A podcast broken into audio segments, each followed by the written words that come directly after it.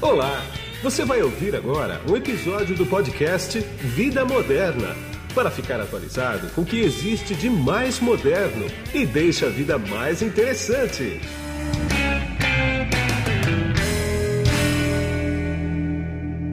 Bom, quem está comigo nesse podcast aqui é o Fernando Defalque, que ele é gerente de engenharia de segurança da Checkpoint Software Brasil. Tudo bem, Fernando? Tudo bem? Como é que tá, Guido? Tudo bom, tudo tranquilo. A gente vai bater um papo aqui sobre segurança cibernética, segurança contra hackers. E eu quero começar essa conversa aqui com o seguinte. Surgiu há pouco tempo aí um, um ataque de Pix, chamado Pix Stealer e Malrino. Quer dizer, eles estavam, eram dois apps que estavam na, na Google Store, se eu não me engano, né, na, na, na Play Store, mas não estão mais. Né? Agora, o que aconteceu efetivamente? É isso aí. Nosso time de pesquisa descobriu né, esses dois aplicativos com foco aqui no mercado brasileiro, né, dois aplicativos Sim. maliciosos. O Pix Stealer, com bastante foco no Pix mesmo, né? Então ele ele tinha um foco de enganar o usuário, né? Enganar como, né? Se o usuário pegasse né, a onda do cashback, ele hum. ia lá na loja da, do Google, lá na Play Store, via que tinha um, o aplicativo cashback, está na moda, todo mundo quer, quer né, o cashback, instalava, automaticamente ele pedia para fazer o sincronismo com a conta original. Sim. Nesse momento que o usuário coloca lá a agência conta na senha, ele o aplicativo malicioso pedia para fazer um sincronismo, colocava uma tela na frente do usuário e aí como ele pedia na, no momento da instalação aquelas permissões de acessibilidade para quem tem algum tipo de problema, né? Ele conseguia mexer na tela sem o usuário ver. Então ele clicava ali naquela aquele olho, né, que fica Sim. que esconde o saldo. Sim. A partir do momento que ele via o, o valor do, do saldo, ele fazia um Pix para uma conta laranja aí, uh, com, com aquele valor total. Né? Quer dizer, isso, Bem... aí foi, isso aí foi um, foi um malware uh, local brasileiro, então. Sim, malware, malware que atingia aqui o, o somente o mercado brasileiro. É, tinha uma transação que ia para um banco também aqui do Brasil. Sim. É. Então, provavelmente foi desenvolvido aqui por, pelos nossos amigos atacantes locais aqui do Brasil. É, exatamente. O outro, esse Mal, Malrino aí também é a mesma coisa, mesmo esquema de o Malrino ele já é mais o, o, diferente, né? O Pix Stealer ele não precisa nem de uma comunicação externa, né? Então, ah. é, talvez não é nenhum tipo de inovação, mas é diferente do que o malware hoje em dia funciona, né? Que a gente vê Sim. todos os malwares fazendo uma comunicação com uma com uma command controller externa para mandar o o que, que ele deve fazer, né? Qual que é o próximo passo que ele deve, ah. deve agir. O Malrino já é o malware tradicional. Então ele precisava fazer essa comunicação com uma command controller. E a ideia do Malrino era um pouco diferente do Pix Stealer, era de coleta de informação. Ele não fazia nenhum tipo de transação ali na, no dispositivo do usuário, ele apenas coletava as informações e compartilhava com a command controller. Tá? Entendi. Agora, esses dois apps não estão mais lá na loja do Google, né? na, na Play Store. Né? Agora, mesmo. deve ter gente ainda que deve ter isso instalado, sei lá, vai saber. Pois é. é. é. A gente, não, a gente não tem essa visão, o Google não compartilhou quantidade de downloads, por exemplo, que foi, foram feitos. Sim. É, então a gente não, não tem essa. Não, não consigo te afirmar que claro, tem usuário usando, mas é. sim, se alguém instalou, ele pode estar, pode estar ativo até hoje. Exatamente. Agora, foi reportado muita fraude ou não? Não tem esse número também? Não também não tem o um número é, só de reportagens que, que terceiros fizeram sim, com, sim, com sim. os bancos envolvidos, que eles falaram que não tiveram fraude. Então, a princípio, não houve nenhum, nenhum problema. Nenhum problema. Agora, quem que descobriu isso? Foram vocês? Sim, foi o time de pesquisa de, pesquisa. de específico. Tem um time de pesquisa dentro da Checkpoint que ele só Sim. faz pesquisa em cima de, de dispositivos móveis. Então, tá. qualquer tipo de vulnerabilidade envolvendo dispositivos móveis, eles estão analisando. E foi esse time que descobriu essas duas aplicações. Entendi. Agora, essa coisa de, de fraude de banco, principalmente com PIX, eles usam umas engenharias sociais sofisticadas, né?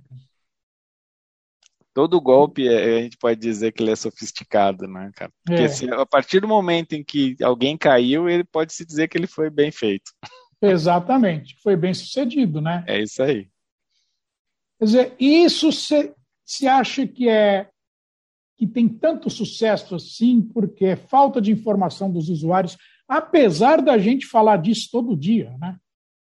Apesar da mídia bater todo dia, olha, cuidado com a tua senha, cuidado com tudo, né? Mas não adianta, o pessoal continua caindo. O que, que é isso, cara? O, e, e os atacantes sabem disso também, né? Sabem disso, eles sabem bem disso. Acho que o pessoal daquele famoso golpe do boleto está migrando para as plataformas digitais agora, né? É. Porque o golpe do boleto ficou tanto tempo aí ele funcionando e agora, pelo jeito, a gente está seguindo no mesmo no mesmo caminho, né? Está trilhando esse mesmo caminho que os golpes online eles funcionam. É, um pouquinho de falta de atenção, talvez, dos usuários. A gente fala, a gente é, as pessoas que trabalham, hoje todos quase têm é, campanhas de treinamento interno dentro das empresas, tem que levar sim. isso para a vida pessoal, sim, porque é muito importante para todo mundo, não só dentro da empresa, né? Para você, sim, a sim. parte da segurança online, ela é, faz parte da segurança do seu dia a dia. Você se é. preocupa é. com com, quando você vai na padaria comprar alguma coisa, se vou levar dinheiro, vou levar carteira, vou levar o cartão, é. vou levar só o dinheiro trocadinho. Você tem que se é. preocupar também com a sua segurança online, que ela é muito importante também. E isso não só na vida pessoal, mas na vida corporativa também, né? Ainda mais. Sim, Quer dizer, eu tenho uma. Então, sempre que eu converso com alguém de segurança, eu faço a seguinte pergunta: deve ter sido um problemaço para as empresas e para as empresas de segurança também. Eu conversei com o Banvart no auge da pandemia. Banvart é o diretor-geral, o presidente da Checkpoint aqui no Brasil, né? Tem um podcast com ele aqui. E ele falou que realmente foi muito complicado, porque de uma hora para outra tiveram que desmontar a segurança corporativa e jogar ela para o mercado. Quer dizer, cada pessoa foi para casa e não tinha noção de segurança corporativa, né? O que eu falo é o seguinte: ninguém acorda, que trabalha numa empresa, ninguém acorda e fala, como será que está a segurança de tecnologia na empresa lá? Pô, será, será que os caras estão? Ah, eu vou me cuidar. Ninguém pensa assim, cara. Ainda mais o cara em casa, sem ir para a empresa. Deve ter sido um problemaço, né? É, realmente foi para todo mundo, né? É, adequar o sistema, a, a segurança para os sistemas que já não estavam mais ali no poder de todo mundo, que era do dia a dia, o usuário sentado no, no escritório e tudo mais. A gente teve pois que é. mover para a segurança para mais perto possível do usuário, né? Então a segurança do usuário foi realmente é, afetada, não afetada que teve problema, mas afetada a maneira de você fazer todo o seu trabalho do dia a dia. Então, é bem diferente né, o conceito da segurança que a gente tinha antes, segurança em camadas, em Sim. profundidade, dentro do data center, dentro do escritório, de repente você tem que mover isso, dar permissão para o usuário que está em casa para acessar o conteúdo que está dentro do data center. Então, é, Algumas empresas já estavam um pouquinho mais à frente, mas ninguém ainda pensando no 100% como Não. foi, né? Não. E, e você tem um agravante aí também, usuário doméstico, né? o cara que trabalhava na empresa e foi para casa, porque tem um monte de porta aberta ali, né? sem querer. Tá? Não é problema dele, ele, ele não tem consciência, na verdade. Mas uma TV, uma Smart TV conectada na internet, uma babá eletrônica conectada na internet, uma Alexa, por exemplo, tudo com senha fraca ou sem senha, que é a, que é a maioria, criou um problema, né? Exatamente. Então a gente sempre fala, e o, o sempre toca nesse assunto, que é quando a gente migrou para casa, a gente levou, a gente teve um, terceiro problema que a maioria das empresas teve que lidar, que era a rede do usuário lá na casa dele. É. é. é. Então, realmente, todos esses, esses dispositivos que são capazes de conectar à internet, eles podem ser realmente uma brecha ali para entrada e um ataque que começa na casa do usuário e vai para dentro do data center da empresa. Pois é. Agora, essa coisa de phishing, principalmente, ela não para nunca, né? É impressionante. Ontem mesmo eu recebi um e-mail aqui de um uh, dizendo para eu passar os dados para o banco, senão a minha conta corrente do dia seguinte estaria bloqueada. Né? No dia seguinte, não, em três dias estaria blo blo bloqueada, mas no dia seguinte eu já não ia conseguir fazer um monte de operação e eu nem sou correntista desse banco, por exemplo. Pois é. Agora, isso acontece de monte, né? E quem não tem esse traquejo, quem não vê maldade, quem está distraído, acaba caindo, né? Não tem jeito. E cai, né? Então, phishing é talvez um dos uma das maneiras mais antigas, né, que os atacantes têm de, de, de como vetor de ataque, né, como uma, uma maneira de, de ser bem sucedido no ataque e que continua funcionando. Então a gente que está aqui no mercado já há bastante tempo, não vamos falar nem de, de anos aí para não, não, né, não comprometer a idade, mas a gente que já está há muito tempo, são duas coisas que não, não mudam: phishing e tentar educar o usuário. E o phishing ele continua sendo aí o vetor de ataque mais bem sucedido e ele causa assim estragos incríveis em diferentes empresas e níveis de empresa. Né? A gente teve um ataque no, no ano passado entre duas empresas é, financeiras americanas em que hum. os atacantes conseguiram interceptar as duas empresas e eles se passaram por elas. Então assim, uma empresa falando, conversando com a outra só que, na verdade, quem estava era o atacante conversando com as olha, duas. Olha. E eles conseguiram injetar ali no meio contas falsas. E essas empresas que tinham costume de fazer transações financeiras acabaram transferindo alguns milhões de dólares para a conta desse atacante. Então, assim, é, o phishing ele, é, ele ainda vai fazer muito estrago. Ele não acho que não vai morrer nunca. É uma maneira que, que a gente tem de trabalhar com e-mail. Então, ele vai continuar funcionando, é. vai sendo bem sucedido aí. Agora, olhando para a parte corporativa, o grande terror hoje são os ransomwares, né? Sim, hoje Só é para quem está tá ouvindo a gente, ransomware, ransomware, na verdade, você pode traduzir como resgate, né? E aí é resgate do quê? Resgate de dados, né? Exato, resgate das informações que foram criptografadas na, na máquina é. do usuário, nos servidores e às vezes numa rede inteira. Exatamente. Quer dizer, isso está tá na, tá na última palavra de ataque cibernético, na verdade. Né? É, o ransomware ele surgiu aí já faz alguns anos, né? Se não me engano, não, foi. Faz, se, eu, faz. se eu não tiver errado na data, 2017, com aquele primeiro 2017. WannaCry. WannaCry, é. Deu uma esfriada, mas agora voltou com tudo, com a pandemia ele voltou junto, veio com tudo e está cada vez mais é, é, tendo sucesso nos ataques, né?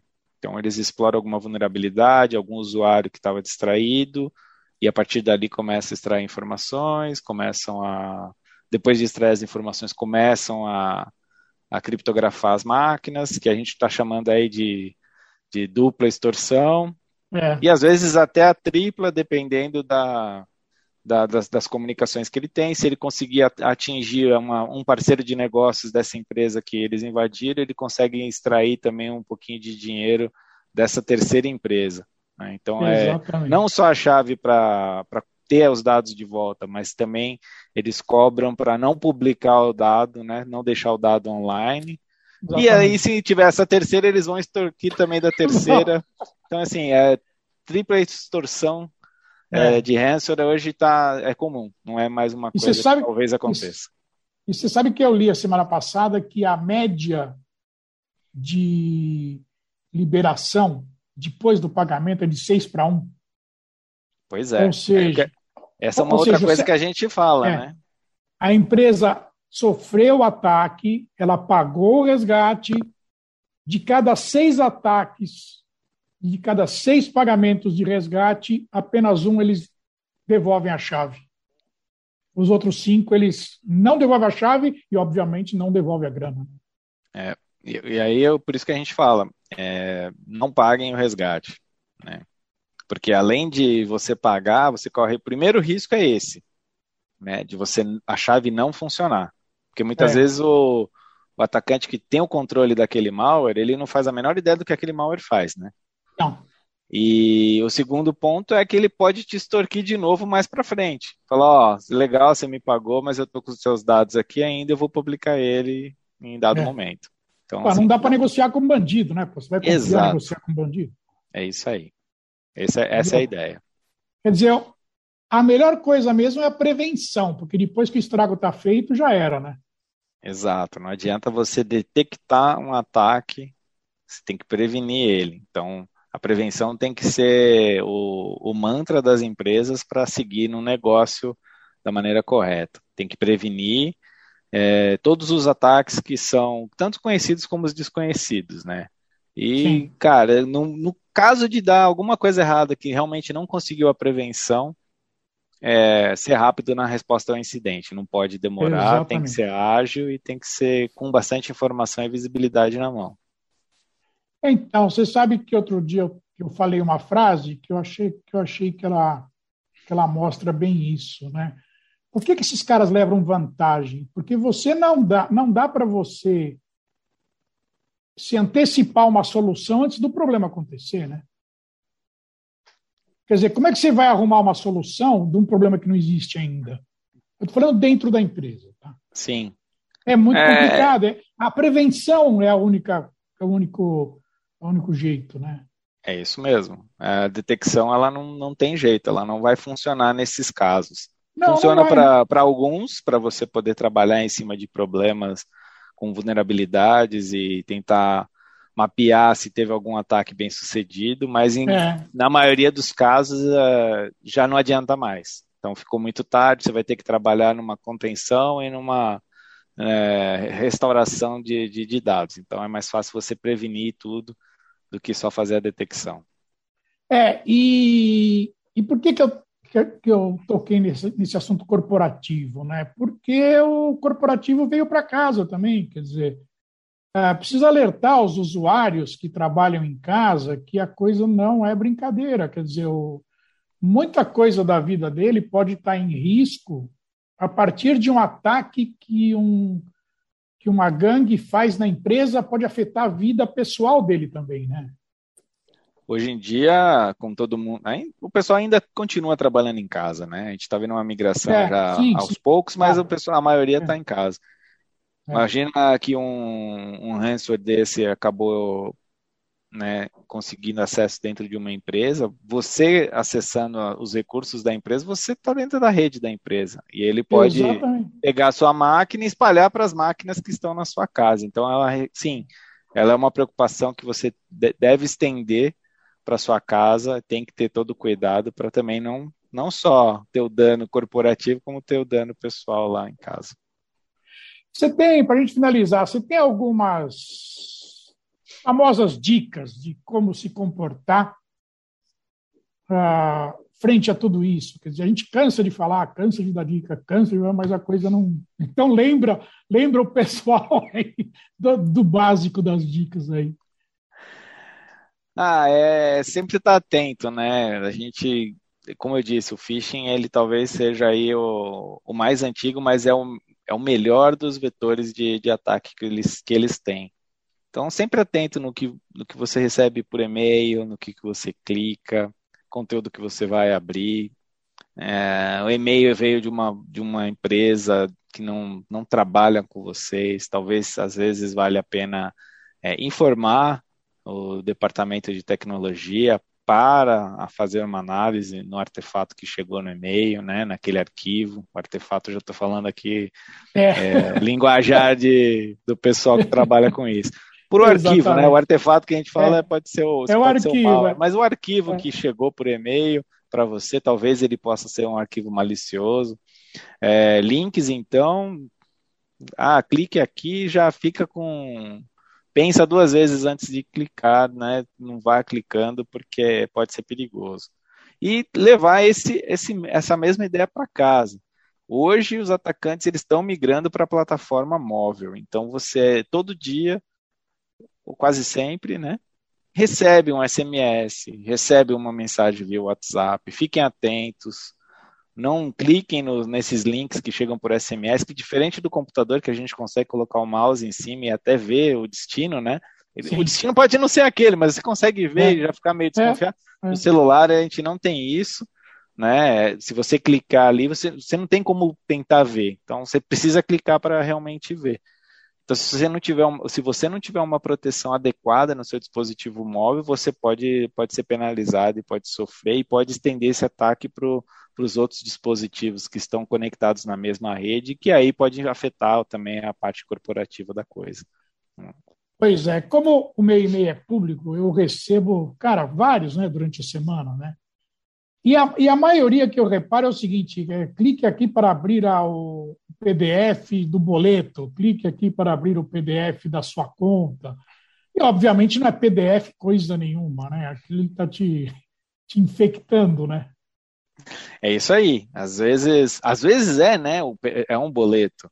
É, tem os dois bem, casos, né? O golpe, é, que é um claro, boleto falso claro, que você vai pagar é. e não vai pagar a empresa é. que está pedindo. E o outro claro. que realmente não tem nada a ver, o boleto está ali, mas ele tem um malware junto dentro do, desse PDF, que é o, o, o que a gente costuma ver muito, né, no, a maneira como eles atacam. Então, é em arquivos PDF, arquivos do Word, né, principalmente Word arquivos do Sim. Office, né, desculpa, Sim. principalmente Word e Excel. Eles conseguem embarcar os malwares lá dentro e conseguem, sim, ter sucesso principalmente burlando aí a, toda a parte de segurança para conseguir chegar no usuário final. Só para dar um exemplo, uh, eu tenho aqui a, tem a conta corporativa, que é da Videopress, onde eu tenho os boletos para pagar da empresa. Né? E tem do Vida Moderna, que é arroba Vida Moderna e, e o e-mail. E a, a conta da fibra ótica, aqui, aqui tem fibra ótica, ela chega só no e-mail da Videopress. Eu comecei a receber no e-mail do Vida Moderna. A operadora é. nem tem esse, nem tem esse meu e-mail. Então os caras fazem uma engenharia social, né? Que assim, pô, esse cara está recebendo conta da fibra. E, e vem com a operadora bonitinho, cara. Como se fosse mesmo e-mail. É incrível, né? É verdade. É impressionante. É impressionante. A, a, a capacidade que eles estão de criar os boletos que parecem ser de verdade, mas na verdade eles são, né? Eles só não vai para a conta é, certa. É, só não vai para a conta certa. Então precisa ficar ligado em tudo isso, né? Quer dizer, qualquer coisa esquisita que você vê, você ignora. E aí a gente entra naquele outro assunto que é que muita, muito usuário fala, ah, mas uh, meus dados eles não são tão importantes, né? Ah, tá Eles bom. são importantes, né? Porque quando tem qualquer tipo de vazamento aí de que a gente sabe que tem nas empresas, né? E a gente pode pegar principalmente redes sociais ou nas empresas gigantes sim. aí como como as nossas operadoras, que são, sim, sim. são empresas enormes, que têm milhões é. de usuários. É, eles, vão, eles vão tentando fazer essa análise de quem tem o que é. dentro é. desses vazamentos para tentar fazer uma correlação e tentar levantar o maior número de informações possíveis a respeito de uma pessoa para começar a fazer um golpe e fazer sentido. Então, muitas das vezes as, as pessoas que caem nos golpes é porque faz sentido. Eles fizeram uma é. análise é. anterior para chegar e te mandar um, de repente, um boleto de conta de telefone e celular é. e realmente você tem a conta lá naquela, naquela operadora. Né? Pois é. Agora, voltando ao Pix agora um pouquinho, e o Pix ele ele está sendo tá sendo alvo aí de bastante fraude também, né? É, a fraude ela vai seguindo o que é mais fácil, né? É, é. Tem a fraude, como a gente disse lá atrás do boleto, agora eles vão migrando para as plataformas digitais. Então o Pix é a bola da vez. É a bola da vez. Não tem jeito. Bom, Fernando, então é isso. Cara, eu poderia ficar conversando com você aqui bastante tempo, tem muito mais coisa que eu queria tocar com você, mas a gente vai tocar no outro podcast. Né? E muito obrigado por seu tempo. Eu sei que a tua agenda é bastante concorrida. Você dedicou esses minutos para mim. Muito obrigado, viu? Que é isso, Guido. Obrigado você pela, pela oportunidade. E vamos, vamos, vamos conversando aí. Na próxima, só chamar que a gente, a gente bate mais um papo. Tá bom, muito obrigado. E aqui é Guido Orlando Júnior, diretor de conteúdo do portal Vida Moderna, que você acessa em www.vidamoderna.com.br. Tchau. Você acabou de ouvir um episódio do podcast Vida Moderna. Assine grátis nos apps Spotify, iTunes, Deezer, Tuning, Google Podcast e Android Podcast.